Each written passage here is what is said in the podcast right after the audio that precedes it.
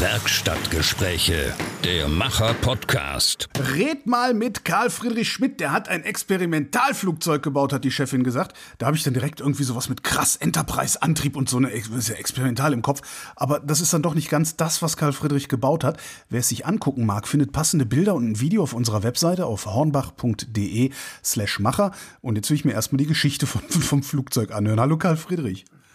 Ja, hallo Holger. Was genau hast du gebaut? Ist das ein Ultraleichtflugzeug?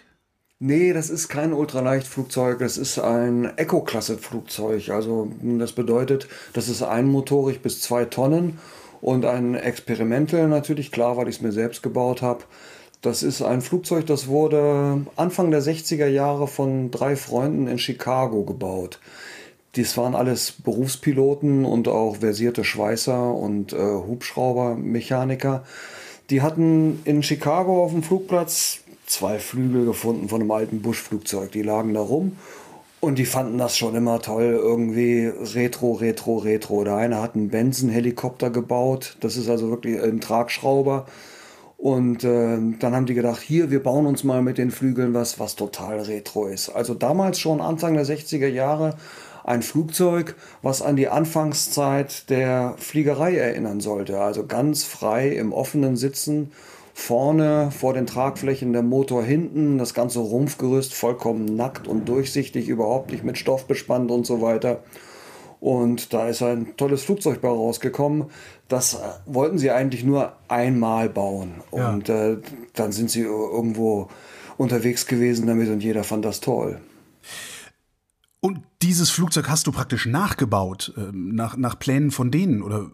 Ja, ganz genau. Das war nämlich so, weil sie es nur einmal bauen wollten, gab es gar keine Pläne. die Bauvorschriften in den USA, die sind unglaublich, unglaublich, ja, wie soll ich sagen, Lachs. rudimentär. Ne? Äh, das heißt, du hast, hast du das auf dem Foto gesehen dann nur, oder woher hast du die Inspiration gehabt?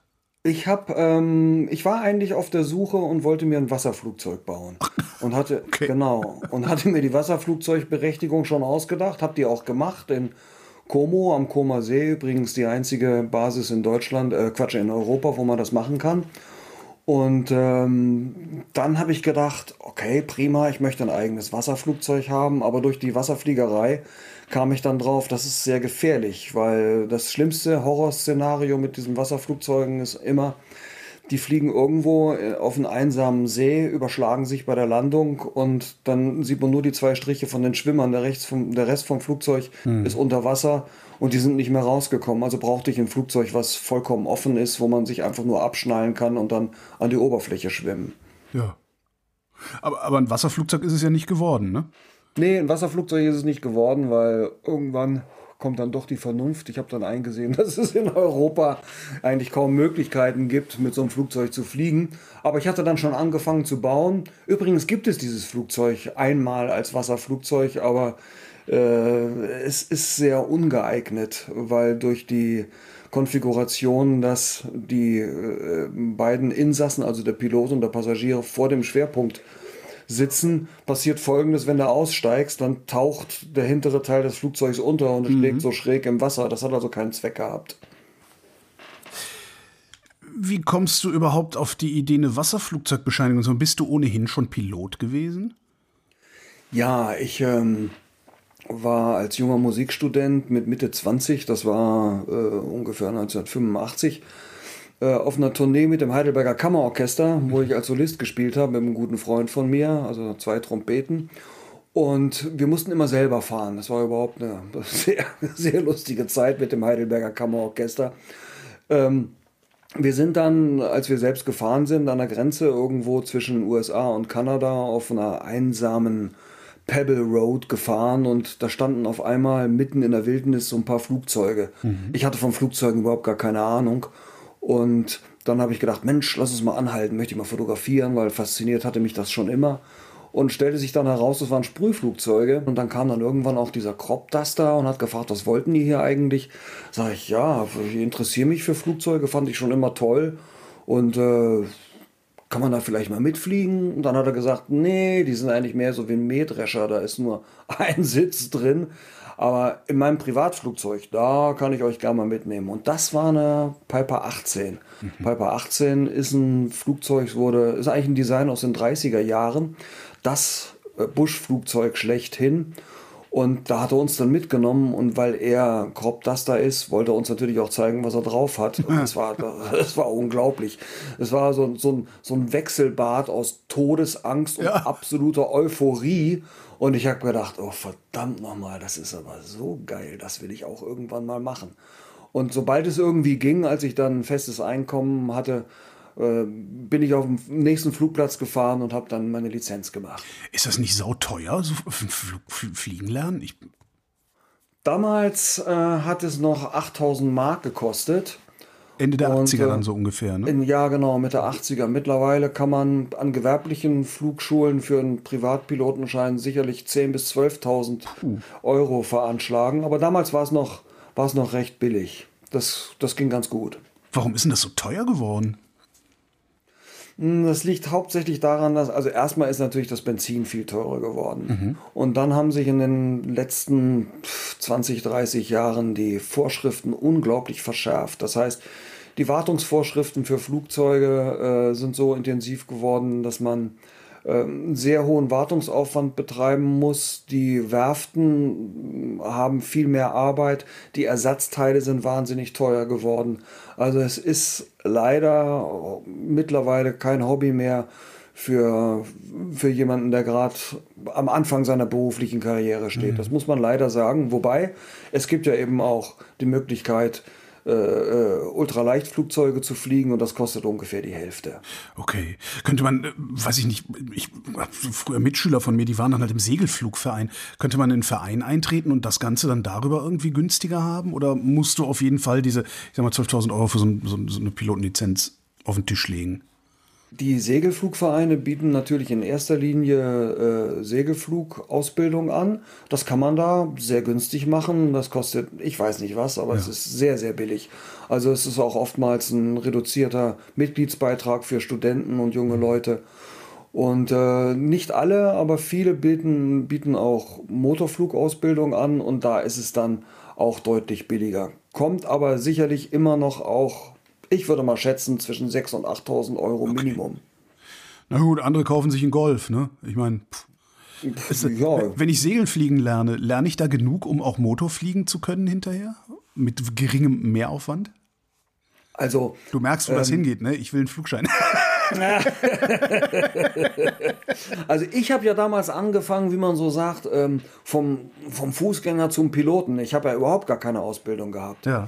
Und ähm, es gibt viele Leute, die haben vorher Modellflug betrieben. Die haben natürlich einen ganz anderen Einblick. Die wissen schon mal im Großen und Ganzen, worum es überhaupt geht. Und die Segelflieger sind natürlich ganz äh, tolle Aspiranten für einen Motorflugschein, weil sie in der Regel dann schon viel Erfahrung gesammelt haben. Und die tun sich natürlich dann wesentlich leichter. Mhm. So, wie kommen wir jetzt zurück? Genau, du bist dann mit der Piper 18 geflogen, warst wieder zu Hause, hast ein bisschen Kohle gehabt und hast dann äh, fliegen gelernt, beziehungsweise einen Flugschein gemacht. Äh, gilt der wie ein Führerschein, also ein Autoführerschein, oder muss man den immer wieder auffrischen? Ja, ähm, das hat sich ein bisschen geändert, aber im Prinzip ist es eigentlich das gleiche gewesen, äh, geblieben. Man muss in einem bestimmten Zeitraum eine bestimmte Mindestanzahl von Flugstunden nachweisen. Mhm. Einfach durch persönlichen Eintrag in das eigene Flugbuch, was man verpflichtet ist zu führen. Und das bedeutet, dass man im Moment sieht so aus für den Privatpilotenschein für Motorflugzeuge im zweiten Jahr der Gültigkeit. Ja. Das heißt, der Flugschein wird immer für zwei Jahre verlängert. Im zweiten Jahr der Gültigkeit muss man zwölf Flugstunden nachweisen und auch zwölf Landungen und man muss einen äh, Übungsflug mit einem Fluglehrer nachweisen. Mhm. Das ist kein Prüfungsflug, sondern das heißt einfach nur, dass man alle zwei Jahre lang mal wieder im Cockpit mit einem Fluglehrer sitzt, der einfach mal abklopft und sagt, hier, guck mal da, dies und das, könntest du vielleicht noch ein bisschen verbessern. Durchfallen kann man da eigentlich nicht. Ach, echt, was kann man denn da? Ist, ist das, ich stelle mir das ich versuche das gerade mit dem Autofahren abzugehen. Ist das dann auch so, dass man irgendwie ständig Stoppschilder überfährt, weil ist ja nicht so schlimm? Oder in welcher Form verlernt man da irgendwas beim Fliegen? Man muss natürlich aufpassen, dass man immer up-to-date ist mit den gesetzlichen Vorschriften, die sich immer mal so ein bisschen ändern. Mhm.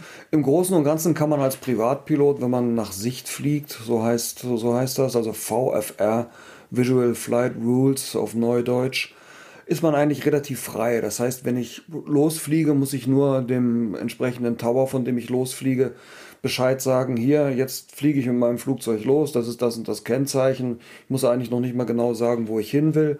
Und dann kann ich mich am Zielort, das kann sein Hamburg, obwohl ich in äh, München losgeflogen bin, ähm, dass ich mich dann erst kurz vor Ankunft in Hamburg melden muss über Funk. Hallo, mhm. ich bin der und der, das und das Kennzeichen, jetzt möchte ich hier mal landen. Das ist also sehr, sehr unproblematisch. Man muss allerdings natürlich bestimmte Lufträume streng meiden. Dazu gehören die Kontrollzonen, die um die Flugplätze angeordnet sind, aber auch militärische Sperrgebiete, Gefahrengebiete, natürlich auch Vogelschutzgebiete. Da gibt es einiges zu beachten. Aber mittlerweile ist ja die elektrische Navigation wunderbar angekommen. Man kann auf dem Tablet Navigationssoftware okay. laden. Da sieht man alles. Man kann auch fragen, woher weißt du denn, wo das machen. ist? Ja, genau. Das, ja. ja. ja, früher war das auf Karten. Ne? Mhm. Die wurden dann einmal im Jahr aktualisiert, aber mittlerweile ist das eben mit der Navigationssoftware, die, von, die es von verschiedenen Anbietern gibt, ganz, ganz einfach geworden.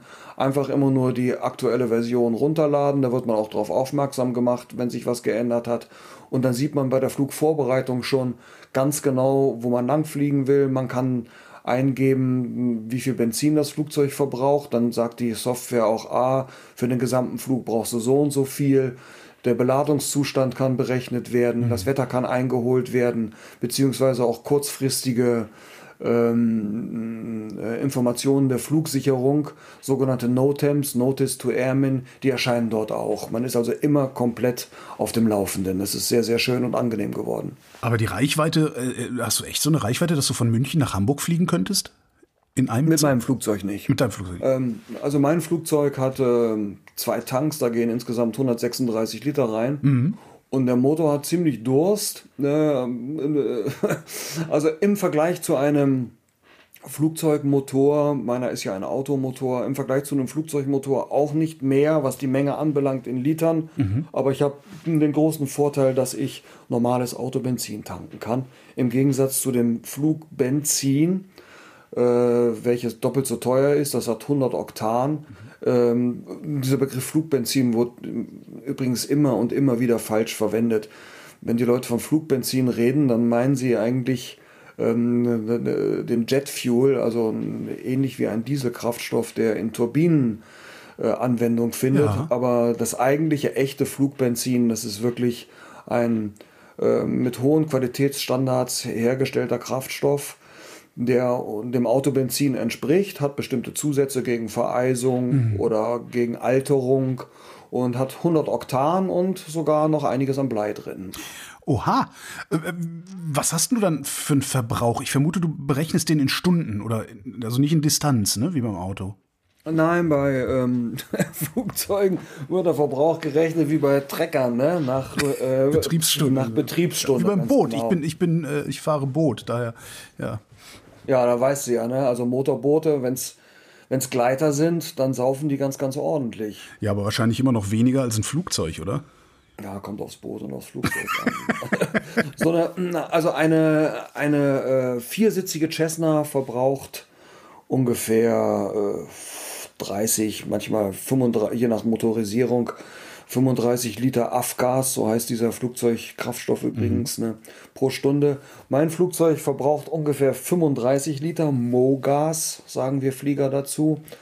Und äh, das ist bleifrei und äh, das liegt bei meinem Flugzeug daran, normalerweise würde ein zweisitziges Flugzeug ähm, mit einem normalen Motor, der dafür geeignet ist, vielleicht um die 20 oder 18 Liter brauchen. Aber mein Flugzeug hat eben viel, viel mehr Leistung, als es äh, das Design eigentlich verlangen würde. Das Original, das Original hatte 90 PS ja. und mein Flugzeug hat 180 PS. Ja. Und dazu kommt, dazu kommt, dass der, dass der ganze Rumpf ein offenes ja. Rohrgestell ist mit einem, mit einem Luftwiderstand wie ein aufrecht stehendes Scheunentor. Und das bedeutet, dass mein Flieger leider auch 35 Liter pro Stunde braucht. Ich habe hab gerade so ein Bild von dir im Kopf, weißt du, wie mit so einem offenen Überrollkäfig Beachbuggy, wo du im Flugzeug sitzt und yeah! Hast du ja, so genau so, so, genau so sieht mein Flieger ja auch aus. Ja, ja, ja. Ne? Genau. Also das Einzige, was da mit Stoff bespannt ist, das sind die Flügel und hinten das Leitwerk. Ansonsten ist alles total offen. Das heißt, du kriegst auch den Wind voll ins Gesicht. Ja, kriegt man voll ab aber die, die Reisegeschwindigkeit ist ja nur 110, 120 Stundenkilometer. Ist also okay, wie, ist wie Moped fahren, ja. Ja, genau, wie entspannt Motorrad fahren. Und auch wenn schlechtes Wetter kommt, da wird man halt mal nass. Mhm. Äh, schlecht ist natürlich, man kann nicht überall anhalten und sich trocknen und was überziehen. Also muss man da schon im Voraus planen. Aber das tut man ja sowieso als Flieger. Man holt die Wetterberatung ein und man ist da schon vorbereitet auf alles, was kommen kann. Apropos Anhalten, stimmt das eigentlich, dass die Landung das Schwierigste ist? Ja, das würde ich schon sagen. Ähm, starten und fliegen kann ein Flugschüler, und da spreche ich aus Erfahrung, weil ich äh, bin seit vielen Jahren auch Fluglehrer ah ja. und habe äh, sicherlich einige hundert ausgebildet.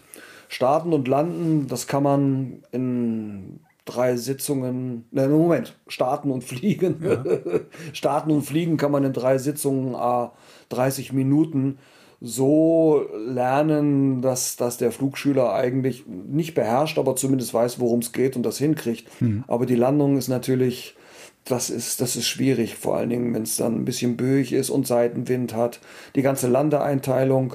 Ähm, ein Flugzeug muss ja die Konfiguration ändern, zumindest, also meines nicht, weil es keine Landeklappen hat, aber selbst eine Cessna, die typischerweise in der Ausbildung verwendet wird, hat Landeklappen und wenn man die Landeklappen ausfährt, dann durch die Konfigurationsänderung ergeben sich andere Geschwindigkeiten, die mhm. man einhalten muss, beziehungsweise wo das, Hinflug, wo das Flugzeug hin will. Man muss nachtrimmen und all sowas. Das ist vor allen Dingen dann eben das Ausschweben. Da braucht man Geduld, solange bis der Knüppel am Bauch ist, sagen wir, äh, und das Flugzeug sich von alleine hinsetzt. Also ich würde sagen, äh, ich, hab, ich hatte damals vom Flug äh, vom Fußgänger zum Piloten. Ich hatte ungefähr 80 Landungen gebraucht und das ist für einen jungen Mann relativ normal. Wenn man im fortgeschrittenen Alter ist, dann kann die Ausbildung auch so aussehen, dass man vielleicht 150 oder 200 Landungen braucht. Aber das ist in Ordnung. Landeklappen ausfahren heißt, die äh, Flügelfläche vergrößert sich, ne? Ja, es, es, äh, es, es ändert sich auch die Flügelfläche, aber in erster Linie verändert sich das Flügelprofil. Die Landeklappen gehen also nach hinten und nach unten und äh, stellen dadurch insgesamt eine viel größere Wölbung des Flügels dar. Mhm. Und dieser mehr gewölbte Flügel hat im Langsamflugbereich, den man ja braucht, um zu landen, äh, viel mehr Auftrieb und mhm. ist besser beherrschbar. Ich sage immer, eine Landung ist der Übergang zwischen Fliegen und Fahren. Und deswegen muss man möglichst langsam fliegen, ja. bis man fährt, weil Flugzeuge fliegen gut, aber fahren schlecht. Ja. So, jetzt mal dein Flugzeug. Warum ist das ein Experimental? Nur weil es nicht in Serie hergestellt wird oder wieso nennt man die so? Ja, man nennt sie so, weil sie, äh, es sind alles Einzelstücke. Selbst ein Experimental, was äh, schon 20, 30 Mal gebohrt wurde in dem Land, respektive hier zum Beispiel in Deutschland, wird jeweils immer als Einzelprojekt vom Luftfahrtbundesamt behandelt. Ah, darum geht's, okay. Und man muss auch alle, man muss auch alle Nachweise äh, führen, dass das Flugzeug stabil ist und sicher fliegt und der Motor auch sicher funktioniert bei allen Umständen. Das wird alles in der, in der Erprobung dann festgestellt. Ich bin ja mit meinem Flugzeug gerade in dem Status, ähm, dass es zur Erprobung freigegeben wurde. Das heißt, es hat noch keine endgültige Flugzulassung, sondern ich bekomme vom Luftfahrtbundesamt nur ein sogenanntes Permit to Fly. Das früher hieß das vorläufige Verkehrszulassung. Mhm. Und mit diesem Permit to Fly, was übrigens nur ein halbes Jahr gilt, dann muss nach einem halben Jahr wieder ein, ein äh, zertifizierter Prüfer drüber schauen und eine sogenannte Unbedenklichkeitsbescheinigung unterschreiben. Also dieses Permit to Fly berechtigt nur zur Erprobung und äh, noch nicht zum, sagen wir mal, normalen Betrieb eines Flugzeuges. Regelbetrieb. Ich Beispiel, genau, ich darf zum Beispiel keine Passagiere mitnehmen. Mhm und ähm, muss im Laufe der Erprobung das Handbuch, was ich auch selber schreiben musste, das ist also die Anleitung für das Flugzeug, das sind ungefähr 200 Seiten, DIN A5, mit Werten, die ich natürlich nur schätzen konnte, Ja. beziehungsweise von vergleichbaren Flugzeugen ungefähr übernehmen konnte. Das muss ich alles nachfliegen, sagt man, und das verifizieren und dann bekommt man dann im Laufe des abschließenden Gutachtens, zu dem auch übrigens eine Lärmmessung gehört, wo man bestimmte Grenzwerte erfüllen muss. Mhm. Schaffst du das? das? Alles äh, ja, äh, das war ja übrigens der Grund für meinen Motor, warum ich diesen Motor genommen Ah, habe. okay. Ich hoffe, dass das funktioniert. Okay. Ähm, 200 Seiten Handbuch, was steht denn da alles drin? Also ich hätte jetzt erwartet, dass es so, ja, das ist der Steuerknüppel, dann nach hinten ziehen, dann fliegst du hoch und so. Aber äh, was steht da drin, was über die normale Bedienung hinausgeht? Ja, natürlich steht die normale Bedienung drin, das ist ganz klar, aber es gibt auch jede Menge Tabellen und äh, Graphen, aus denen man äh, sehen kann, wie die Leistungswerte des Flugzeuges sind. Also zum Beispiel, nach wie vielen Metern bei der und der äh, Dichtehöhe, sagt man, also äh, sagen wir mal atmosphärischen Bedingungen, um das vereinfacht auszudrücken, äh, nach wie vielen Metern hebt das ab? Nach wie vielen Metern erreicht es eine Höhe von 15 Metern? Weil das nimmt man als Standard für normale Hindernisse, die irgendwo in der Gegend stehen können. Also, das steht da alles ganz genau drin. Kraftstoffverbrauch, ähm, bei unterschiedlichen Leistungseinstellungen, dann die Checklisten sind in diesem Flughandbuch drin. Dann gehört zu einem Experimentalflugzeug natürlich auch, wie zu jedem anderen Flugzeug auch, ein Wartungshandbuch, was man selbst erstellen muss. Da steht genau drin, welche Kontrollen durchzuführen sind und äh, welche Grenzwerte einzuhalten sind überhaupt beim Fliegen. Was ist die maximale Geschwindigkeit, die ich fliegen kann, bevor da irgendwas abmontiert, so heißt der Fachausdruck in der, in der Fliegerei. Ja, das sind also alles Dinge, die Schöner kann man Euphemismus. ja, ja, die kann man, die, das sind alles Dinge, die kann man, die kann man vorher natürlich nur schätzen, Ja. aber die werden dann eben in der Erprobung abgearbeitet und genau dokumentiert übrigens. Und ähm, das Luftfahrtbundesamt möchte dann natürlich auch zwischendurch äh, äh, entsprechende Erprobungsberichte haben. Äh, Das wird dann alles gemacht. Man hat den großen Vorteil, dass man in diesem Zustand an dem Flugzeug noch alles ändern kann, was man möchte. Man kann einfach nur sagen, also es hat sich herausgestellt, das und das ist doch nicht so dolle. Da habe ich mir jetzt was anderes ausgedacht und dann wird das mit dem Prüfer selbstverständlich abgesprochen, geändert und dann geht man wieder in die Luft mit der neuen Konfiguration, die man sich dann ausgedacht hat. Und so wächst nach und nach der Status des Flugzeuges äh, zu dem Zustand, dass man sagen kann, okay, jetzt machen wir das abschließende Gutachten und beantragen die vollständige Verkehrszulassung für das Flugzeug.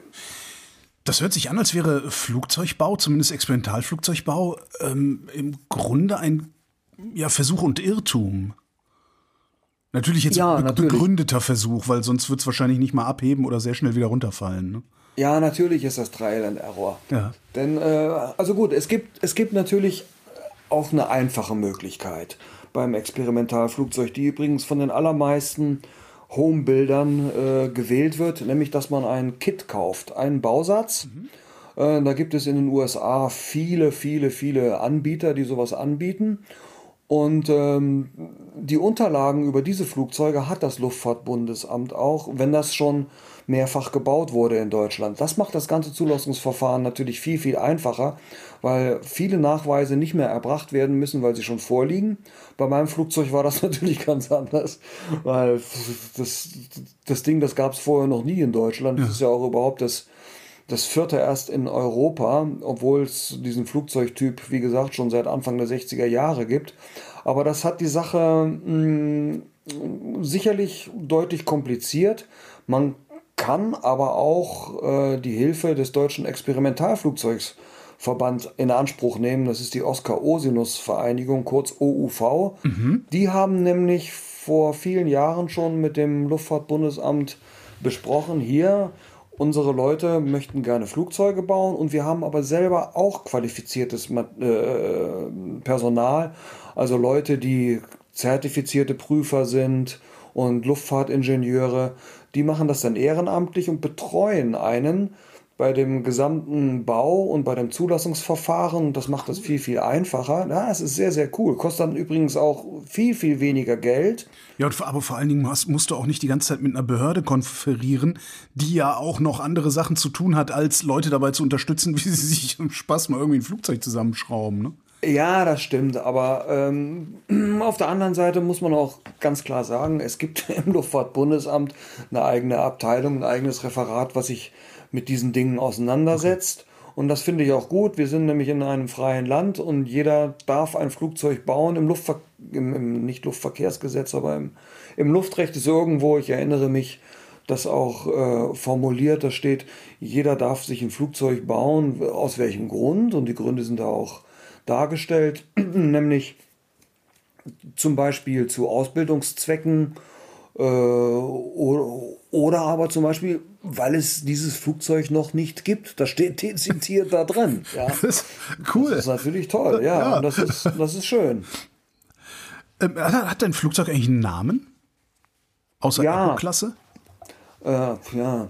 Ähm, dieses Flugzeug, als, als die damals in Chicago das Flugzeug gebaut haben und einer von denen, der Karl Unger, der übrigens bis äh, vor kurzem, der ist leider vor drei Jahren oder vier Jahren ist er verstorben. Das macht jetzt sein Sohn weiter, äh, der die Pläne verkauft.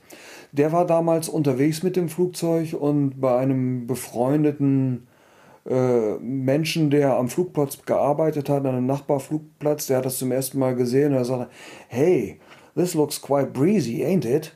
Und Breezy. gesagt, ja, ja, ja, ja.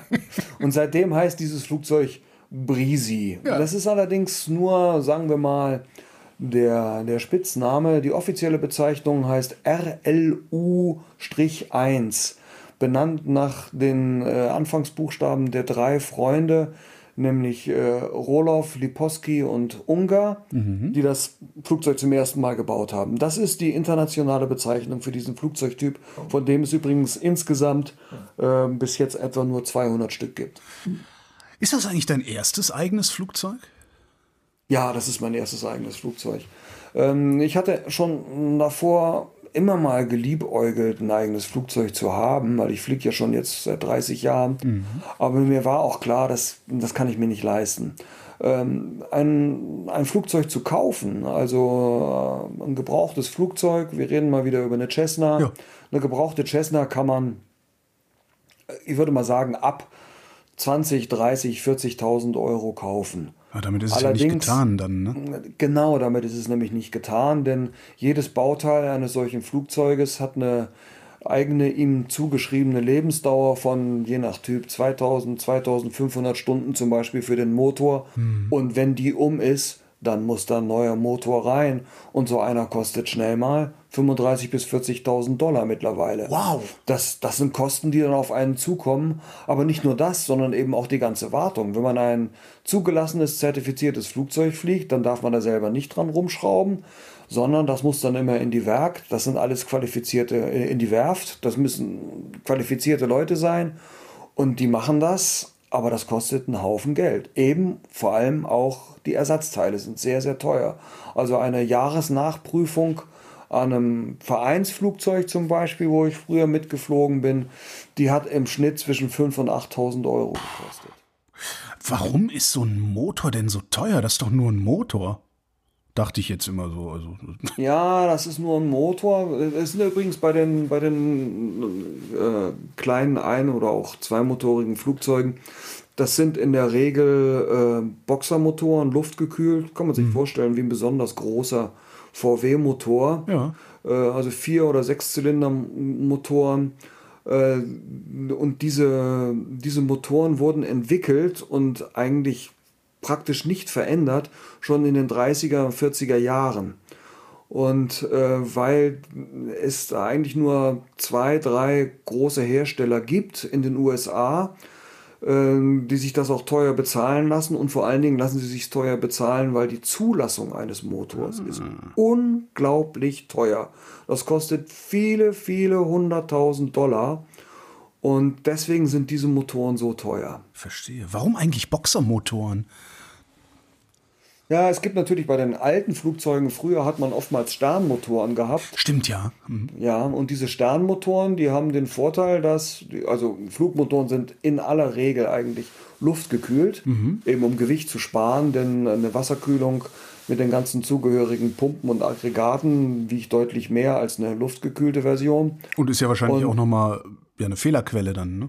Die man ja, vielleicht in der absolut. Luft nicht haben will. Jawohl, absolut auch. Wobei die P-51 Mustang, ein legendäres Flugzeug der Amerikaner aus dem Zweiten Weltkrieg, ist auch wassergekühlt. Aber gut, das ist ein Militärflugzeug, da spielt Geld keine Rolle. Aber äh, ein Sternmotor bietet natürlich mit den sternförmig angeordneten Zylindern eine wesentlich größere Stirnfläche, mhm. um diese Zylinder zu kühlen. Das heißt also, die Kühlung ist sehr, sehr effizient, äh, sehr effizient bei Sternmotoren, aber bedeutet auch viel Luftwiderstand. Das andere Extrem sind Reihenmotoren. Ja. Reihenmotoren haben nur eine sehr kleine Stirnfläche, weil die Zylinder hintereinander sind. Aber da gibt es dann, gerade bei Luftkühlung, bei Luftkühlung, gibt's Kühlungsprobleme. Mhm. Und das Beste, äh, was man machen kann, ist ein Kompromiss und das ist dann der Boxermotor. Ah, okay. Und du hast keinen Boxermotor, hast du eben gesagt. Ne? Was hast du für einen Motor? Ja, mein Motor ist ein Wankelmotor. Ein Wankelmotor? Ja, es ist ein Wankelmotor. äh, Wahnsinn. Ja, immer, immer, wenn man, immer wenn man davon erzählt oder sowas, dann hört man natürlich, was, Wankelmotor, bist du wahnsinnig? Irgendwie die Dinger funktionieren nicht, brauchen wahnsinnig viel Öl und gehen immer kaputt. Stimmt das denn überhaupt noch? Also das hat man vom Ro 80 damals gesagt, aber Mazda hat doch äh, gute Wankelmotoren verbaut gehabt, oder nicht? Ja, genau. Aus der Zeit von NSU, ähm, da kommen eben diese Vorbehalte und da war das auch sicherlich noch zutreffend. Aber ich möchte erstmal kurz zurückgeben, warum überhaupt einen anderen als ein Flugmotor? Denn mein Flugzeug wird in der Regel eben auch mit einem Flugmotor ausgestattet, mit einem Lycoming oder Continental, mhm. äh, mit ja, je nach Ausführung zwischen 115 und 160 PS. Und äh, diese Motoren sind natürlich hm, sehr zuverlässige, althergebrachte Motoren, verbrauchen okay ordentlich, aber bei meinem Flugzeug ist es so, der Propeller ist hinter den Tragflächen direkt. Das bedeutet, dass der Propellerkreis immer von der Luft, die durch die Tragflächen kommt, verwirbelt, Aha. durch die Tragflächen kommt, ähm, durch den Propellerkreis geht und das macht es unglaublich laut. In den USA gibt es keine Lärmschutzvorschriften. Bei uns ja. Also äh, war mir schon von vornherein klar, wenn ich so einen Flugmotor nehme, werde ich das Lärmzeugnis nicht schaffen. Also war ich auf der Suche nach einem Triebwerk, was vergleichbare Leistungen hat, mhm. äh, ungefähr ähnlich viel wiegt, weil wenn er viel leichter gewesen wäre, der Motor, da hätte ich wieder vorne Bleiballast dran schrauben müssen. Das wollte ich auch nicht. Mhm. Und kam dann äh, im Internet durch Googlen auf einen Menschen in der Schweiz, Eddie Schütz, ein super, super Typ, den ich dann kontaktiert habe. Der hat nämlich das Flugzeug, das dritte übrigens in Europa, in der Schweiz gebaut und aus diesem Grund mit dem Wankelmotor. Ich war natürlich erstmal sehr skeptisch, ja. bin dann aber hingeflogen und habe mir das angeguckt, auch mit ihm mitgeflogen und er hat mich dann durch seinen, vor allen Dingen auch durch seinen Sachverstand echt überzeugt, diesen Weg zu gehen und das war wahrscheinlich der einzig gangbare oder vernünftige Weg, das zu tun. Denn er konnte mich auch überzeugen, dass der Motor mittlerweile sehr, sehr sicher ist, weil äh, Mazda hat von diesen Motoren äh, über eine Million insgesamt gebaut. Und die werden in den USA äh, schon seit langem erstmal in Rennwagen eingesetzt. Mhm. Natürlich hochgradig modifiziert. Normalerweise hat der Motor je nach Ausführung zwischen 160 und 220 PS in der B-Turbo-Version. Ja. Und die funktionieren aber erst rein und äh, werden auch in Flugzeugen in den USA eben auch gebaut. Und da gibt es auch Spezialisten, einen in Florida, der ein entsprechendes Untersetzungsgetriebe dafür entwickelt hat, äh, was auch seitdem er das verkauft, astrein funktioniert und diesen Weg bin ich gegangen. Wie kühlst du den denn? Mhm. Der Motor hat natürlich eine Wasserkühlung. Okay. Der hat eine Wasserkühlung und äh, mein Kühler, der sitzt ähm, deutlich unter dem Motor, um möglichst wenig äh, Luftwiderstand zu bieten. Da musste ich auch schauen, was passt da ungefähr. Und das ist äh, zum Beispiel ein Kühler aus Aluminium, weil ich wollte keinen Plastikkühler haben, soll ja auch ein bisschen schön aussehen. Klar. Der ist eigentlich gedacht als äh, Nachrüst- oder Aftermarket-Teil für einen Mitsubishi Eclipse.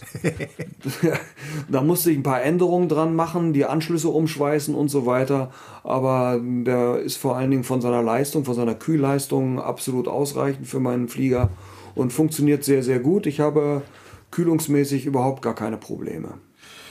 Wo du sagst, äh, der Kühler von einem Mitsubishi Eclipse, der Motor von einem Mazda, das ist vermutlich RX-7, ne? Sind, sind ja, genau, Fahrzeuge, vom RX-7. Und das Ding ist ein Experimental, das heißt, es gibt keinen Bausatz. Von was für anderen Dingen hast du denn da äh, Dinge eingebaut? Du verstehst, was ich meine.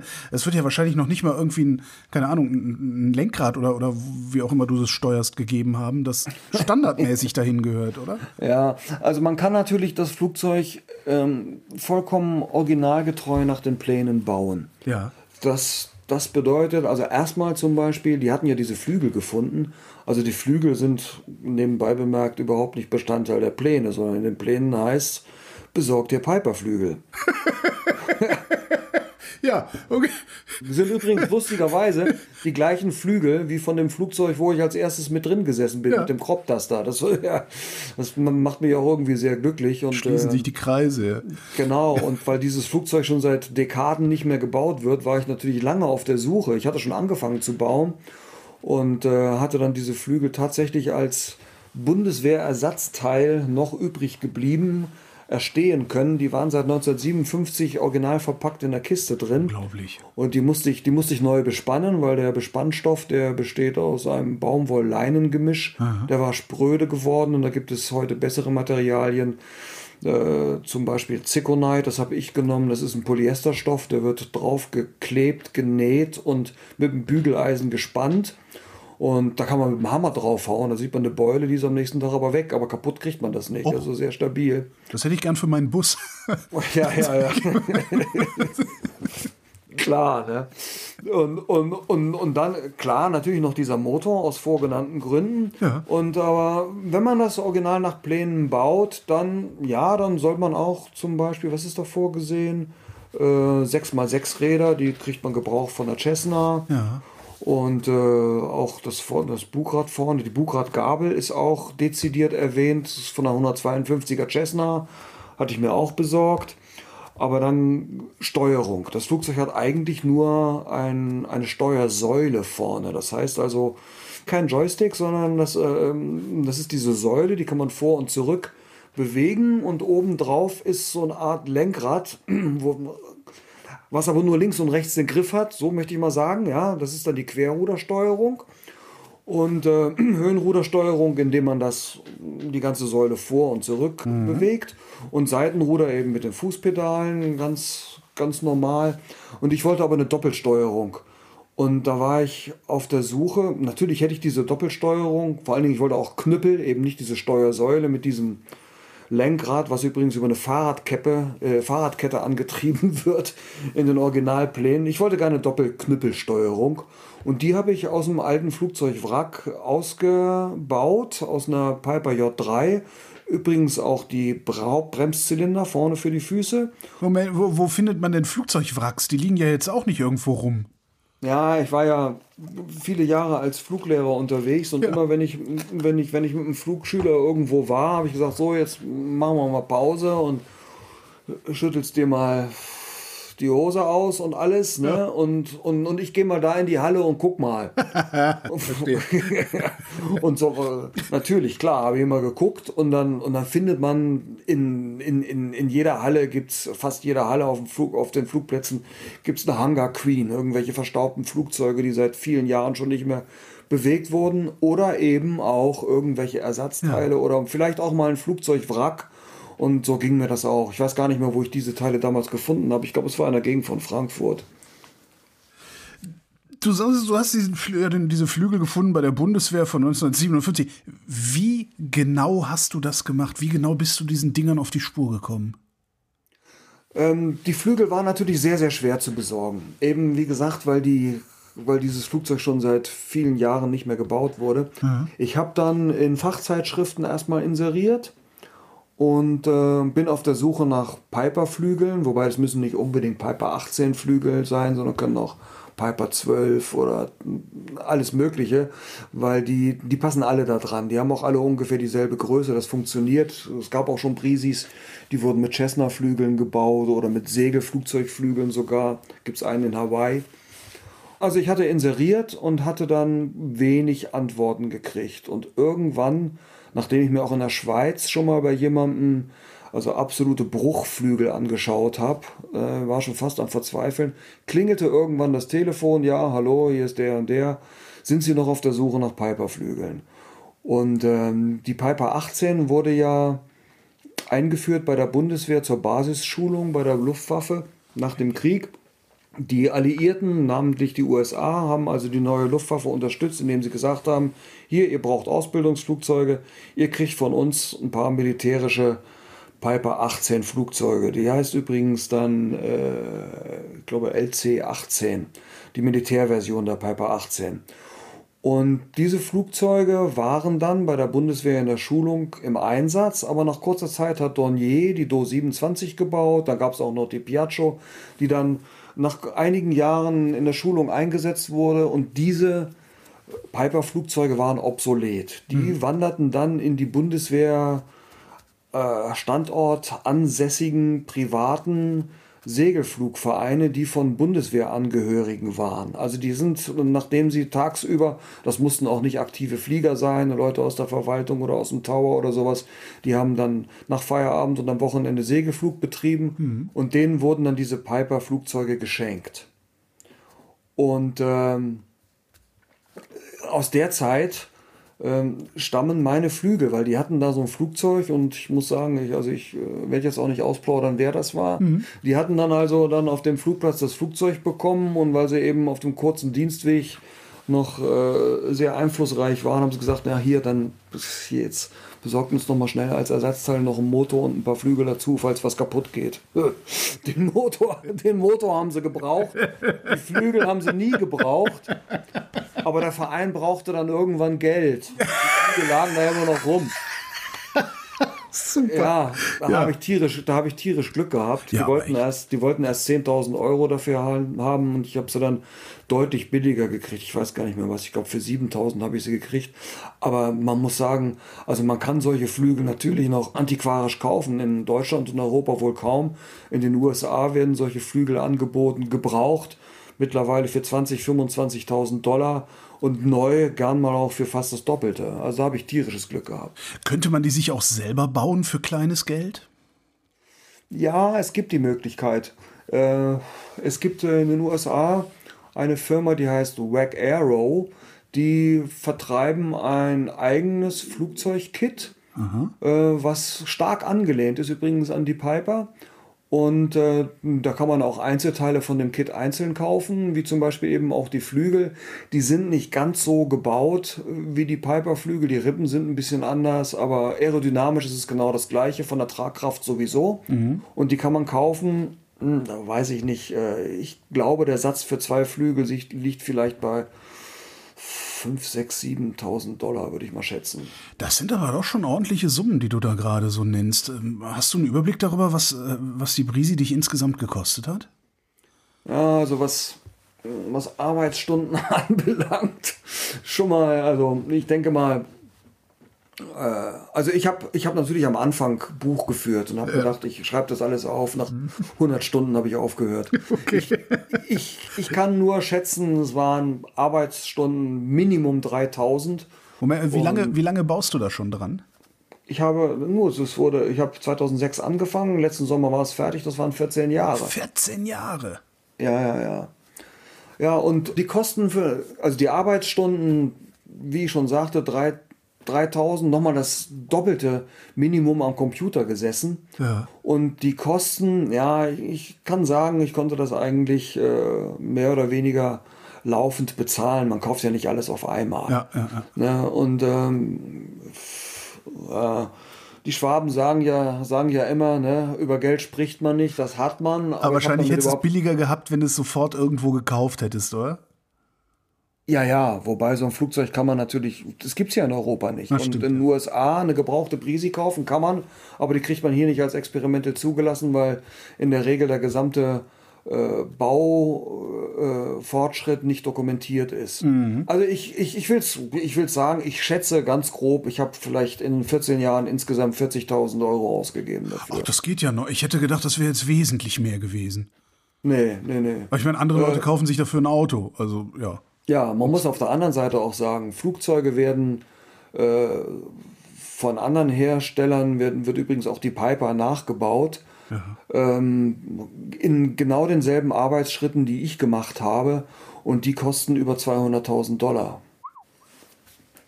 Also da war es schon billiger, es selbst zu bauen. Was sind denn das eigentlich für Arbeitsschritte? Wo fängt man an, ein Flugzeug zu bauen, wenn man eins bauen will? Natürlich braucht man erstmal ein Rumpfgerüst, wo man da alles dran schrauben kann. Dran schrauben Guter Plan, guter Plan. Also fängt mal an mit Stahlrohren. Ja. Und äh, das ist übrigens ähm, der, der vorgesehene und vorgeschriebene Flugzeugstahl. Der nennt sich SAE 4130. Das ist eine amerikanische Spezifikation. Den kann man kaufen. Äh, Aus dem Zeug sind übrigens auch Stahlrohrfahrräder immer gebaut worden. Mittlerweile baut ja keiner mehr Fahrräder aus Stahlrohr. Es muss ja immer dann Aluminium, wenn nicht gar CFK oder Titan sein. Naja, also diesen Werkstoff, den kann man kaufen, aber ich wollte, ähm, ich hatte irgendwie die Idee, ich will es jetzt ganz besonders dolle machen. Es gibt ein deutsches Äquivalent. Das äh, nennt sich 1.7734 und das kann man Wick-schweißen. Das ist noch 15% zugfester. Was ist Und das habe ich gekauft. Wickschweißen ist äh, ähm, Wolfram Inert Gas. Mhm. Das heißt, also es ist kein Gasschweißen, wie man das so von früher kennt, sondern man macht mit einer kleinen Elektrode einen Lichtbogen, der die Schweißstelle, das Schweißbett nur ganz punktuell erwärmt.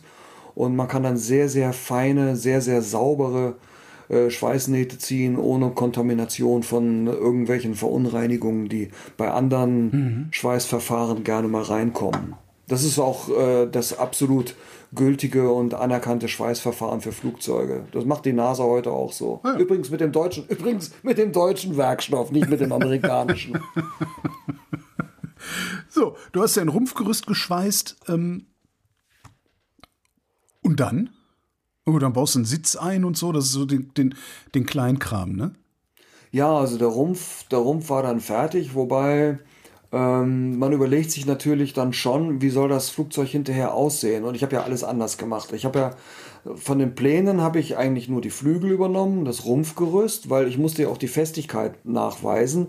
Und äh, für die Festigkeit des Rumpfgerüstes hat mir mein Freund in der Schweiz, der hat das damals komplett gerechnet. Diese Berechnungen, die sind so dick wie ein Telefonbuch. Ich verstehe keine einzige Zeile davon.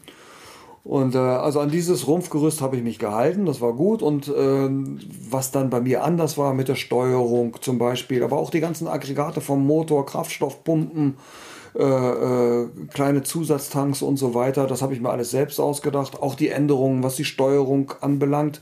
Durch meine Steuerung, Doppelsteuerung von der J3 waren die ganzen Steuerungsseile ganz woanders.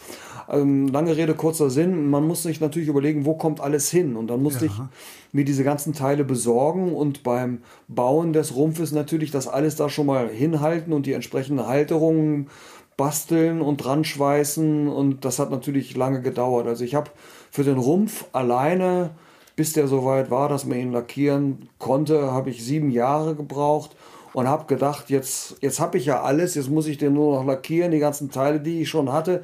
In einem halben Jahr fliege ich los. Ja, Pustekuchen, es hat nochmal dieselbe Zeit gedauert. Warum hat das so lange gedauert? Also ich würde ja verrückt werden, weil ich will doch ein Flugzeug haben.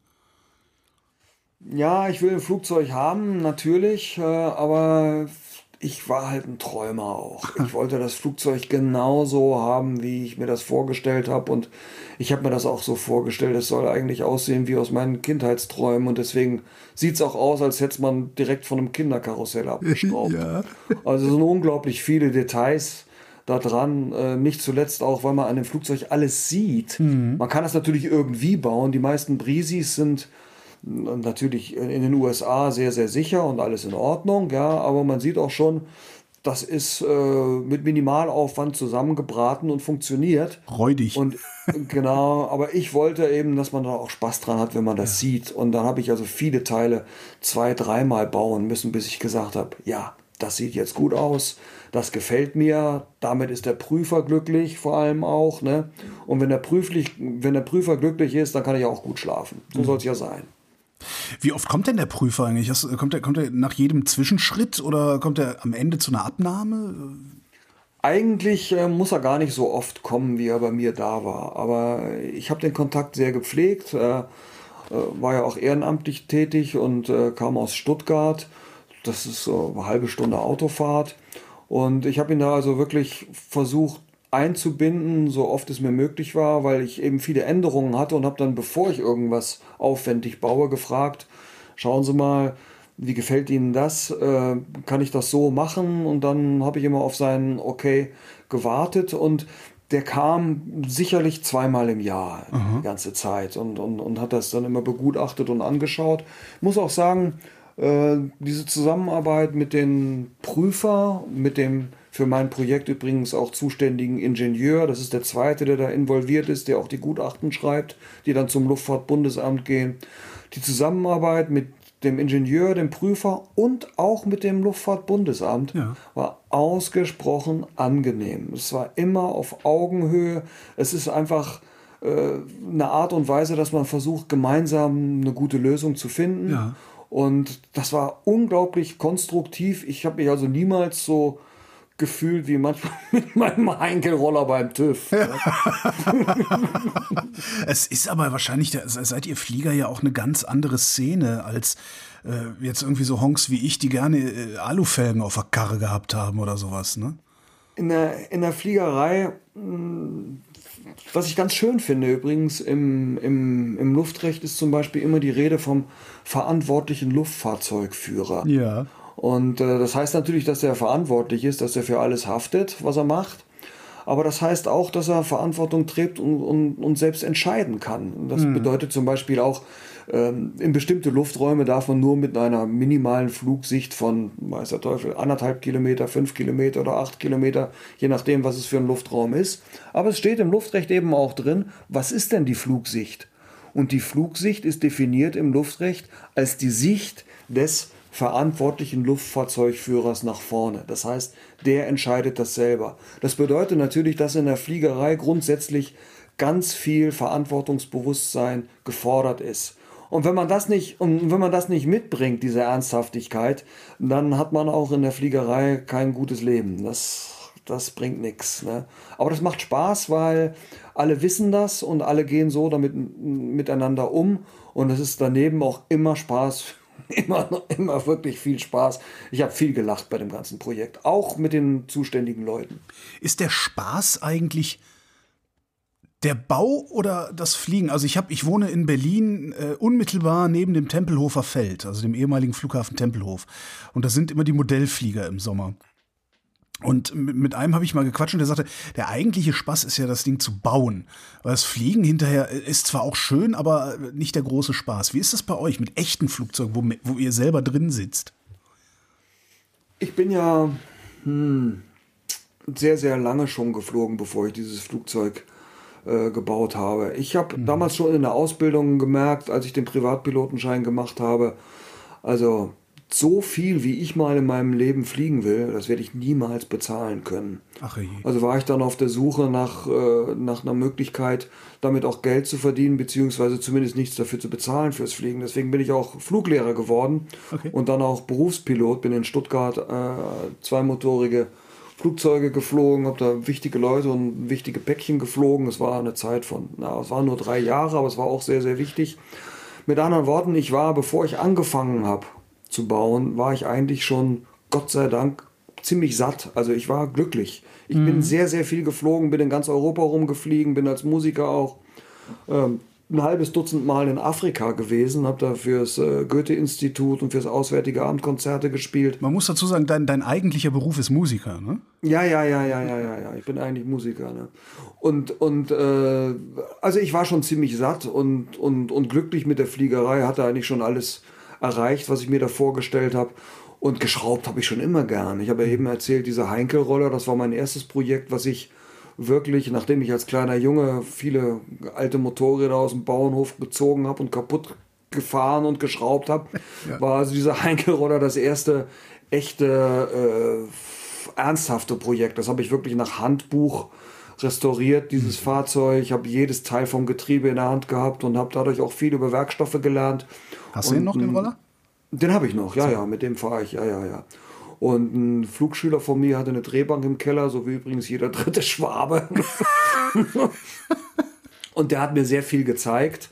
Und äh, da habe ich gewusst, nein, ich will wirklich mal sowas echt bauen, so ein Projekt. Das reizt mich tierisch sowas mit den eigenen Händen fertigzustellen. Und ich muss sagen, ich habe mir das auch zugetraut, weil ich da schon ein bisschen Einblick hatte durch die Schrauberei mhm. und eben durch mein viel Rumkommen als, als Pilot habe ich auch natürlich einige Experimentalflugzeuge schon gesehen und das hat mich echt angefixt. Habe ich gedacht, nee, das will ich machen, will ich machen und das kann jeder. Das kann jeder. Es ist kein Hexenwerk, überhaupt nicht. Man kann alles lernen.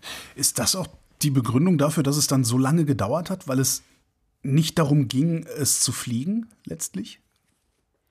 Ja, natürlich. Ich muss auch sagen, dass während dieser Bauzeit die Fliegerei ein bisschen kurz gekommen ist. Ich habe mhm. also, ähm, ich, ich habe es nicht vermisst, das Fliegen, nicht wirklich. Ich habe das Fliegen mit diesem Flugzeug vermisst. Ich habe darauf gewartet, wann ist es endlich fertig. Ja. Aber jetzt eigentlich das Fliegen war mir dann nicht mehr so wichtig. Ich fand es einfach toll, in der Werkstatt zu stehen und meinen Traum zu verwirklichen.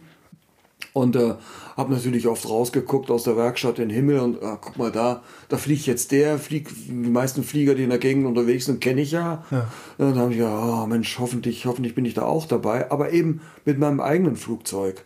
Und äh, konnte also während dieser Bauzeit meine Lizenzen aber trotzdem erhalten mit dem Minimum an Flugstunden, die gefordert sind. Mhm. Und äh, das ist mir gut geglückt. Und da ich eben vorher schon viel geflogen bin, mh, denke ich, das ist natürlich eine Behauptung von mir selbst, aber äh, es ist, ein bisschen was dran, ist so ein alter, ein bisschen blöder Fliegerspruch, ein bisschen flapsig oder so. Fliegen ist wie Fahrradfahren, das verlernst du nicht, aber das trifft natürlich nur zu, wenn du vorher schon sehr viel geflogen bist und ich hatte damals schon, bevor ich angefangen habe, schon an die 2000 Flugstunden und 5000 Landungen und mhm. das sitzt einfach tief drin im Kleinhirn mittlerweile, glaube ich. Wann wird die Brisi denn dann fertig sein eigentlich? Im Moment ist sie ja in der Erprobung, wie ich ja, schon eben. sagte. Sie also fliegt, aber sie ist ja noch ja, nicht. Ja, Den Erstflug, den Erstflug hatte ich ja im letzten Sommer am 30. Juni. Aha. Das ist auch, auch übrigens interessant. Ich habe natürlich das gebaut, dieses Flugzeug, und, aber kannst dir ja vorstellen, ich habe da oft abends dann, wenn ich fertig war mit meiner Arbeit, man sitzt ja oft und träumt dann in der, in der Werkstatt, mhm. guckt sich an, was man gebaut hat und lenzt dann noch vielleicht das eine oder andere Glas Wein und guckt sich das an. Es dauert manchmal bis um 4 Uhr morgens und so. Ne? Und äh, ja, da überlegt man sich natürlich, jetzt baue ich hier dieses Flugzeug und dann vor allen Dingen, wenn man schon paar Glas Wein getrunken hat, dann noch mehr, dann kommt ist, einem auf einmal der Gedanke, ne? ja, nee, dann kommt einem auf einmal der Gedanke, ja, was machst du hier eigentlich? Du, so, baust, ja, okay. du, baust, du baust ein Flugzeug, du, du alter Träumer, und, und du willst dich da auch wirklich reinsetzen und damit fliegen. Ja, verdammt nochmal, hoffentlich, ja. hoffentlich funktioniert da alles. Und da gehen einem oft die Gedanken durch den Kopf, ist das alles in Ordnung? Oder wird alles wirklich dutzendmal hin und her überlegt, ist das wirklich prima, reicht das und so weiter. Und äh, als dann der Erstflug kam, muss ich sagen, äh, ich, hab, ich, ich hatte mir das immer so vorgestellt, der Erstflug kommt. Ich hatte mir übrigens vorgestellt, ich will das ganz alleine machen. Ich will keine Zuschauer haben, ja. nix, keine Presse, kein nix, niemand anders, keine Freunde, gar nichts. Und habe auch die Gelegenheit dazu gehabt, dadurch, dass ich eben als Musiker leider, muss ich auch sagen, sehr eingeschränkt war in, einer, in meiner Berufstätigkeit. Aber ich hatte eben die Zeit, mich darauf einzustellen, wann ist das Wetter gut, äh, wann habe ich Zeit, ist das Flugzeug soweit und so weiter. Es kam dann der Moment, dass der Erstflug da war und es war außer dem Lotsen auf dem Tower nur noch einer mit dem Tragschrauber, der Alois, den kenne ich gut, äh, mit dem Flugschüler unterwegs. Ich war also wirklich morgens ganz allein auf dem ganzen Flugplatz, habe den ganzen Himmel für mich gehabt. Und da kam der Erstflug. Ich habe gedacht, wenn ich dann wieder lande, dann werde ich in Tränen ausbrechen, ja. irgendwie vor Glück oder so. Also nix Pustekuchen, war vollkommen relaxed. Und äh, ich war einfach sehr gut vorbereitet. Aber ich habe natürlich dann abends, abends, als ich dann begriffen habe, was eigentlich passiert ist, da habe ich natürlich gefeiert wie ein 17-Jähriger. Das kannst du glauben. Sehr schön. Was ist eigentlich ein Tragschrauber? Ist das was anderes als ein Hubschrauber oder nennen, Leute wie du die Dinger nur Tragschrauber? Ja, also Leute wie ich nennen die Tragschrauber, weil sie wissen, was es ist. Ein, ein, Hubschrauber, ein Hubschrauber ist ein Fluggerät, das weiß man. Das hat so einen großen Propeller oben ja, drauf genau. und der zieht es nach oben. Jo. Und dieser Propeller wird angetrieben. Ja. Es gibt allerdings auch, äh, ah ja, übrigens können Hubschrauber auch Notlandeverfahren machen, wenn der Antrieb, also genau, Autorotation, ja. Und ähm, diese Autorotation heißt ja nichts anderes, als dass Luft durch den, durch den Rotor strömt und mhm. ihn antreibt und dadurch Auftrieb erzeugt. Und dasselbe kann man auch mit einem Tragschrauber erreichen, indem der Rotor oben überhaupt nicht angetrieben wird, Aha. sondern nur leicht angestellt nach oben und das ganze Gefährt kriegt dann den Vortrieb durch den Motor der mit dem Propeller nach hinten die Luft wegdrückt, pusht. Ah, diese kleinen ja. James Bond-Dinger, ne? Ja, genau ah, so einer. Das ja. ist ein Tragschrauber. Man sagt auf Englisch auch Gyrocopter. Der erste war, äh, hatte übrigens, oder die ersten Modelle hatten übrigens noch den Motor vorne. Mhm. Kann man sehen, so auf alten Bildern. Ähm, die hatten auch teilweise so richtige Flugzeugrümpfe mit dem Leitwerk hinten dran. Braucht ein Gyrocopter übrigens auch, damit er äh, stabil geradeaus fliegen kann, also stabilisiert wird. Hm. Ich hänge immer noch ein bisschen an der Bauzeit. Also sieben Jahre für den Rumpf und dann nochmal sieben Jahre für den Rest. Wie viel Zeit hast du damit verbracht? Was so jeden Sonntag oder wie stelle ich mir das vor? Ich bin natürlich als hauptberuflicher Musiker, bin ich jemand, ich habe immer Zeit und nie. Das heißt, ja. ich habe einen ständig, ständig wechselnden Dienstplan, weil ich in einem äh, Symphonieorchester spiele. Und da gibt es ähm, natürlich Freiräume, die sind mal vormittags, mal nachmittags, mal habe ich ein paar Tage frei, mhm. mal bin ich auch drei Wochen unterwegs, manchmal auch Auslandsreisen oder so. Aber je nachdem, wie es so reinkam. Äh, ich muss auch sagen, ich hatte sicherlich auch Phasen, wo ich durchaus mal zwei, drei Monate überhaupt nichts dran gemacht habe an diesem okay. Flugzeugprojekt. Aber ich war in Gedanken 24 verdammte Stunden immer dabei. Okay. Immer, immer, immer dabei. Ähm, warum hast du überhaupt als Berufspilot aufgehört und bist Musiker geworden bzw. geblieben? Mm, ja, also man muss sagen, Musiker geblieben. Ähm, ich, ich hatte ja mit der Musik schon ein wunderbares Hobby zu Beruf gemacht. Ja. Und äh, ursprünglich wollte ich ja nur äh, als Privatpilot fliegen, aber mhm. das hat mich so fasziniert, weiß gar nicht warum, irgendwie. Die, die, Flugzeuge wurden immer komplexer. Ich wollte eigentlich nur Ultraleichtflugzeuge fliegen und dann saß ich irgendwann in zweimotorigen Flugzeugen und bin als Berufspilot durch halb Europa geflogen. Ähm, ja, das war eine tolle Zeit möchte sagen, möchte mal vorsichtig formulieren, das war ein, ein sehr heiß umkämpfter Markt. Ja. Äh, kleine zweimotorige Flugzeuge, also was wir zum Beispiel gemacht haben, wir haben natürlich ähm, wichtige Leute geflogen. Wir haben auch mal den Arbeitgeberpräsidenten geflogen oder Gurt, pyrotechnische Gurtstraffer aus, äh, aus Innsbruck geholt, damit mhm. dann beim Daimler irgendwie nicht das Band stillsteht und so. Ich muss sagen, es war, es war, es war relativ stressig. Ja. Denn ähm, möchte jetzt nicht zu viel aus dem Nähkästchen plaudern, aber manchmal hat man wirklich mit einem Fuß entweder im Grab gestanden oder im Gefängnis. Ne? okay. weil, man, weil man irgendwelche Sachen gemacht hat, die eigentlich nicht so ganz hasenrein waren. Das hat mir nicht so gut gefallen. Zudem kam auch noch äh, dann die die, die Wiedervereinigung und es waren sehr, sehr viele arbeitslose Berufspiloten aus dem Osten mhm. auf dem Markt. Und ich habe denen das von Herzen gegönnt. Und auch was meine Berufspilotenlaufbahn anbelangt, war ich auch erstmal satt. Es war für mich eine ganz, ganz tolle Zeit, da als Freelancer in diese Szene reinzuschnuppern. Vor allen Dingen, was ich auch ganz toll fand, dieses äh, tolle Flugzeug, was ich damals geflogen bin, war ja eigentlich nichts Besonderes. Es ist auch, heute fliegt ja jeder nur noch Jets. Also in, in so, ein, so ein Ding würde heute keiner mehr reinsteigen, der Geld hat. Das war so eine zweimotorige Cessna, aber mit Druckkabine und Enteisung und all sowas. Und Farbwetterradar und Furz und Feuerstein. Und das Schönste war, ich konnte die auch zum Selbstkostenpreis für mich selber chartern. Und bin ich dann manchmal mit Freunden dann am Wochenende oder auch mal ein paar Tage länger irgendwie durch die Gegend geflogen. Wir sind mal auf die auf die, auf die äh, Channel Islands geflogen oder nach Ungarn am Plattensee oder nach Ibiza. Es war eine tolle Zeit. Aber es war dann auch irgendwann klar, äh, ich möchte das nicht weitermachen. Ich möchte nicht als Berufspilot wieder so dermaßen weisungsgebunden sein, wie ich es als Musiker schon bin. Ja. Ne? Und lieber für mich selber fliegen. Und deswegen kam dann auch zwangsläufig dieses Flugzeugprojekt. Back to the Roots. Ich habe die ganze Zeit den Eindruck, dass die Flügel besonders wichtig sind. Ähm, besorgt dir Piper-Flügel, hast du gesagt. Äh, Da gibt es welche, die verkaufen die Flügel, dann kosten dann so und so viel tausend Dollar. Warum kann man sich die Flügel nicht einfach selber bauen? Also ich habe jetzt so die naive Vorstellung, du gehst jetzt so hin äh, ne, und schweißt dir irgendein Gestell zusammen und bespannst das mit irgendwas und dann hast du einen Flügel. Aber anscheinend geht das nicht. Doch, doch, das geht schon. Mm, Also man kann, man könnte für dieses Flugzeug, oder für jedes andere Flugzeug auch, könnte man die Flugzeuge, äh, äh, könnte man die Flügel selber bauen. Das äh, Material, man sagt ja da Halbzeug dazu, das kann man kaufen, also luftfahrttaugliches Aluminium, beziehungsweise auch das Material für die Holme, das kann man kaufen. Also jetzt die Holme selber herstellen, das kann man natürlich nicht. Klar, das ist, äh, das ist strang gepresstes Aluminium. Ja. Und, äh, aber wie ich schon sagte, es gibt, es gibt Bausätze und da kann man auch für dieses Flugzeug, äh, zum Beispiel von der Firma Wack Aero, kann man äh, Kits kaufen und kann diese, diese Flügel selber zusammenbauen. Die werden dann zusammengeschraubt, genietet und mit Stoff bespannt. Übrigens, ja, ich musste ja auch selber meine Flügel nochmal neu mit Stoff Ja, bespannen. hat's erzählt.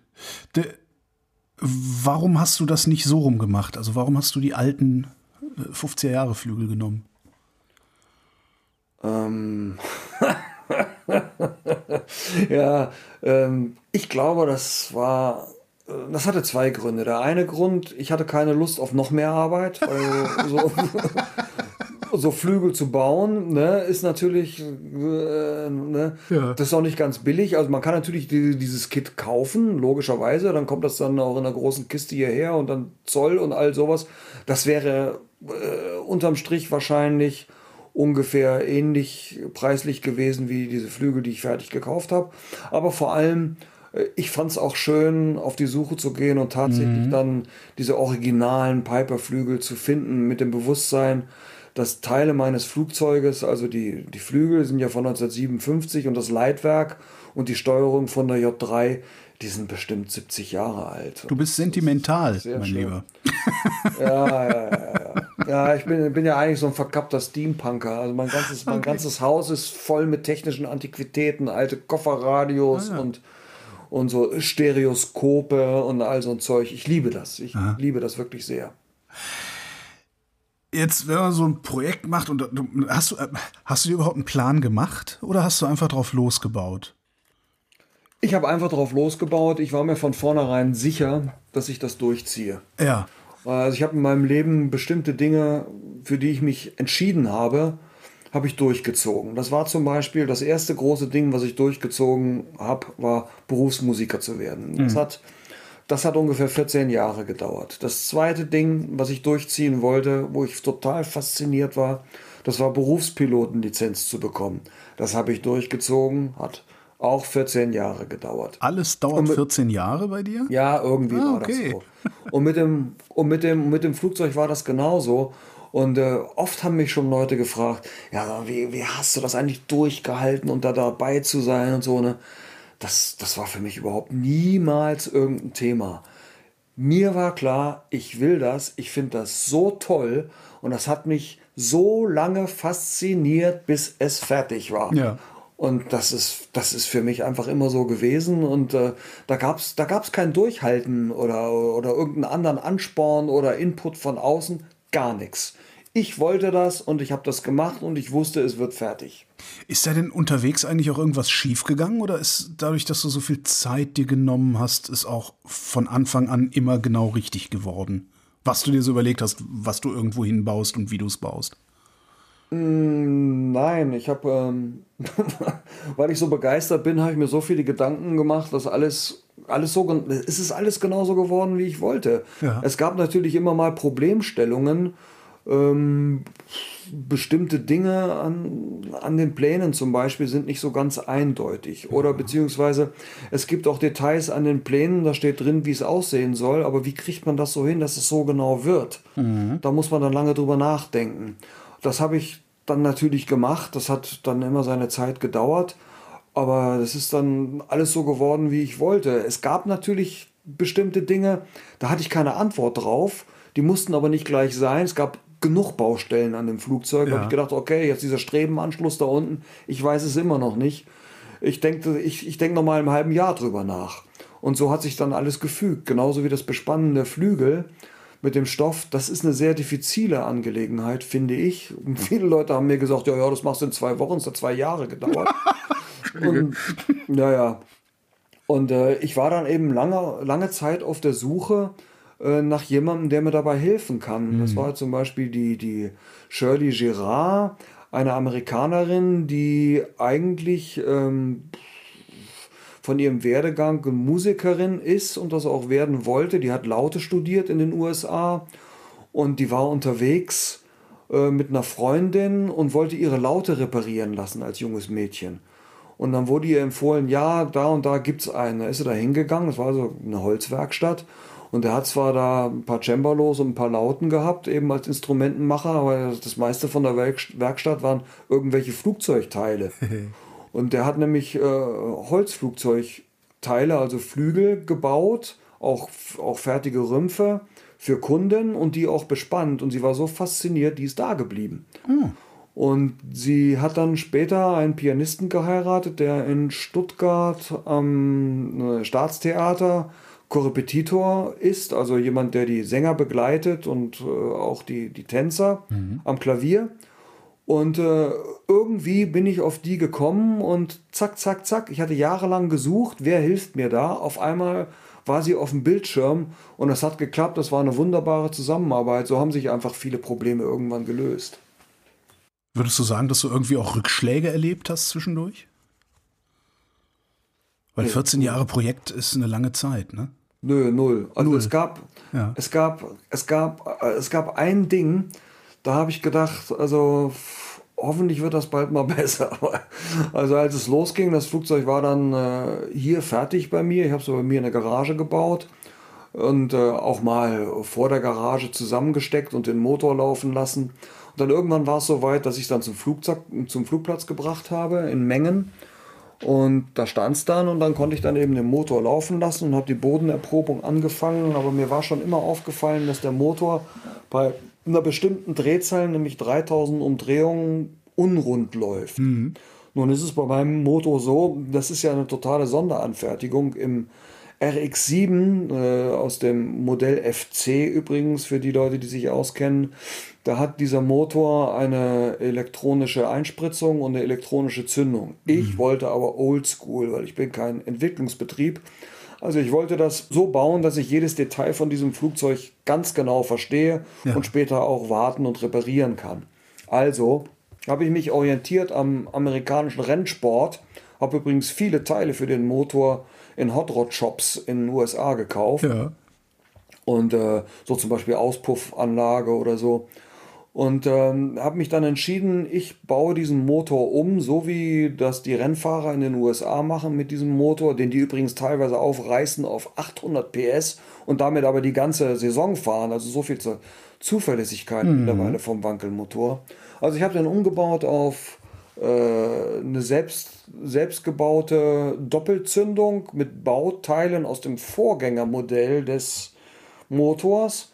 Und zur Gemischbildung habe ich einen Weber Doppelvergaser eingebaut. Wie es sich Den gehört. kennt man, ja. Ja, genau, den kennt man aus dem Rennsport. Ja. Und der Vorteil von diesem Weber Doppelvergaser ist eben der, man kann den, wenn grundsätzlich die Größe erstmal halbwegs stimmt, die Dimension des, den gibt es ja in verschiedenen Größen, äh, den kann man anpassen an jeden Motor. Ja, wie macht man das? Ich habe ja keine Ahnung davon gehabt. Also habe ich mir erstmal den Vergaser gekauft, eine entsprechende Ansaugbrücke, die passt an den Wankelmotor aus dem Hot Rod Shop. Und dann habe ich mir ein Buch gekauft, wie man Weber-Vergaser einstellt. Und dann habe ich mir noch ein Buch gekauft, wie man Weber-Vergaser einstellt. und habe die monatelang studiert. Ja. Naja, ich dachte eigentlich, dass dieser unrunde Motorlauf bei 3000 Umdrehungen an der Bedüsung des Vergasers liegt. Aber nein, das war, wie sich herausgestellt hat, das war nicht der Fall, sondern diese Zündmodule, die ich eingebaut hatte, das sind äh, High äh, Ignition Modules äh, von GM, General Motors, die auch im, im Motorsport viel eingesetzt werden, die brauchen für meinen Zündverteiler, den ich da eingebaut habe aus dem Vorgängermodell, einfach die müssen andersrum gepolt werden. Ich hatte die einfach nur falsch rum gepolt. Wobei ich nach, nach, nach, nach äh, Bauanleitung vorgegangen bin, aber speziell bei meinem Zündverteiler war das umgekehrt. Ah ja. Und bis ich, bis ich dann da drauf gekommen bin, das hat Monate gedauert. Aber dann lief er auf einmal super geil, ganz, ganz toll. Ast rein, rund, springt gut an und geht bis 6000 Umdrehungen. Schick. Das klingt, als hättest du dir zufällig beigebracht, Flugzeugbauer zu sein. Und zwar so Allround-Flugzeugbauer. Ja, das stimmt. Also äh, Flugzeugbauer, das ist natürlich ein Ausbildungsberuf, wobei. Ähm, ja, aber ähm, können die mehr als du? Ja, natürlich. Die, okay. die haben ja ein viel umfassenderes Wissen und, und äh, sind geprüft und alles Mögliche. Da habe ich allerhöchsten Respekt vor. Mhm. Aber, äh, also mein Flugzeug ist ja nach alter Väter Sitte gebaut, also dieser Stahlrohrrumpf und mit Stoff bespannte Flügel und so. Das findet ja heute im Flugzeugbau eigentlich gar nicht mehr statt. Mhm. Von bestimmten Ausnahmen abgesehen. Es gibt also schon Hersteller, die immer noch in, hauptsächlich in den USA Flugzeuge so bauen, aber das sind wenige und die greifen auch oft zurück auf Carbon und andere Werkstoffe und so weiter. Aber im Prinzip ist die Art und Weise, wie ich dieses Flugzeug gebaut habe, dieses Workmanship, bestimmt 70, 80 Jahre alt. Mhm. Und das habe ich mir in der Tat angeeignet. Das macht total Spaß. Das war wunderschön. Und ähm, um der Wahrheit die Ehre zu geben, so groß war vor 70 Jahren das Wissen eigentlich auch nicht, sodass ich also viele Informationen zusätzlich hatte, um diese Arbeitsschritte bewerkstelligen zu können. Das hat sehr viel Spaß gemacht und ähm, habe mich natürlich auch immer bei Profis rückversichert äh, die mir da geholfen haben. Ja. Du hattest äh, vor einer Stunde ungefähr, hast du gesagt, äh, irgendwie sowas wie wenn das Flugzeug zugelassen ist, dann darf man das nicht mehr selber warten. Ähm, gilt das für deins auch? Weil du gerade sagtest, du hättest es so gebaut, dass du es selber warten könntest. Ähm, äh, mein Flugzeug braucht ja jetzt, solange es in der Erprobung ist, ein Permit to Fly. Ja. Da kann ich sowieso, da kann ich sowieso alles, alles dran ändern. Ähm, das bedeutet auf der anderen Seite, wenn das einmal zugelassen ist, dann hat es die endgültige Verkehrszulassung, dann darf ich nichts mehr dran ändern. Äh, ich darf also nur noch den Status quo erhalten. Okay, es geht ums Ändern. Ich dachte, es geht ums, ums Reparieren oder so, dass du dafür dann nochmal einen speziellen Mechaniker brauchst, äh, wegen Haftung oder weiß der Geier was. Na, wenn es, wenn es, wenn es fertig zugelassen ist, dann darf ich, dann darf ich äh, nur die Arbeiten ausführen, die einem Piloten auch zustehen, wenn er ein eigenes Flugzeug hat. Mhm. Und äh, selbstverständlich in Absprache mit einem Prüfer. Und der guckt sich das dann hinterher an und zeichnet das ab. Aber es gibt ja auch eigentlich dann nichts mehr zu tun, weil das Flugzeug ist fertig. Ja. Und wenn ich irgendwas dann ausbauen muss oder reparieren muss oder austauschen muss, dann werde ich das mit dem Prüfer absprechen und er wird mir dann sagen, hm, darfst du das? Oder darfst du das nicht oder da will ich lieber dabei sein und dann wird das abgezeichnet und das ist in Ordnung. Wird dann aber natürlich wesentlich günstiger sein wie äh, ein zertifiziertes Flugzeug, was dann offiziell in die Werft muss. Ja, ja, ja. Was fehlt denn eigentlich noch an deiner Breezy? Eigentlich nichts mehr. Im Prinzip ist das Ding fertig. Ich muss eben jetzt nur noch die Erprobung fertigstellen ein wichtiger Punkt ist natürlich das vorhin angesprochene Lärmschutzzeugnis. Mhm. Da muss man dann nach einem europäischen, die europäische Behörde heißt EASA, äh, Verfahren ähm, feststellen, wie jetzt die Lärmemissionen sind in einer bestimmten Höhe mit Startleistung und das wird gemessen und dann wird dann eben festgestellt, entspricht dieser oder jener Kategorie und bekommt dann damit die endgültige Verkehrszulassung, weil ohne Lärmschutzzeugnis kriege ich die endgültige Zulassung nicht. Und wann gibt es die endgültige Zulassung dann endlich? Hm, ich hoffe, dass ich im Laufe dieses Jahres äh, äh, einen Großteil der Erprobung durchführen kann. Spätestens im Laufe des nächsten Jahres hoffe ich, dass ich dann die endgültige Verkehrszulassung habe. 2022. Ja. So, und dann bist du fertig. Und was machst du dann die nächsten 14 Jahre? Fliegen. Nur fliegen, kein Projekt Ja, mehr, ja, nichts mehr bauen, ja. nichts mehr restaurieren. Ja, also erstmal muss ich sagen, äh, nachdem ich eben 14 Jahre weniger geflogen bin, wie ich schon sagte, und back to the roots und habe jetzt dieses wunderschöne Flugzeug eben genau so, wie ich eigentlich fliegen will, offen die Blumen und die Felder und irgendwelche Lagerfeuer riechen, wenn ich in 150 Meter über Grund durch die Felder schnüre. Darauf freue ich mich einfach total. Ich, möchte, ich möchte auch gerne ins Ausland fliegen. Äh, bin immer schon gerne lange Strecken geflogen. Hatte mal auch natürlich das Flugzeug entsprechend ausgerüstet. Mein Flugzeug hat vorne eine Windschutzverkleidung und jede Menge Instrumente und Möglichkeiten, um auch wirklich auf Langstrecke navigieren zu können. Habe also die vorgeschriebenen Transponder, Funkgeräte und so weiter alles. Darauf freue ich mich schon sehr. Und basteln, ja, basteln. Ich habe noch einen alten Flugzeugrumpf und zwei Flugzeugschwimmer. Da möchte ich mir ein Motorboot rausbauen. Ja, und vielleicht kriegst du das ja auch noch irgendwie in die Luft dann, das Ding. Ja, das ist auch nicht so ein großer Aufwand. Ich bin ja auch schon 61. dafür, dafür ist es dann okay. Das werde ich noch schaffen, hoffentlich. Aber hauptsächlich fliegen und ich, wie gesagt, da freue ich mich sehr drauf. Karl Friedrich Schmidt, vielen Dank fürs Gespräch. Dankeschön, sehr gerne.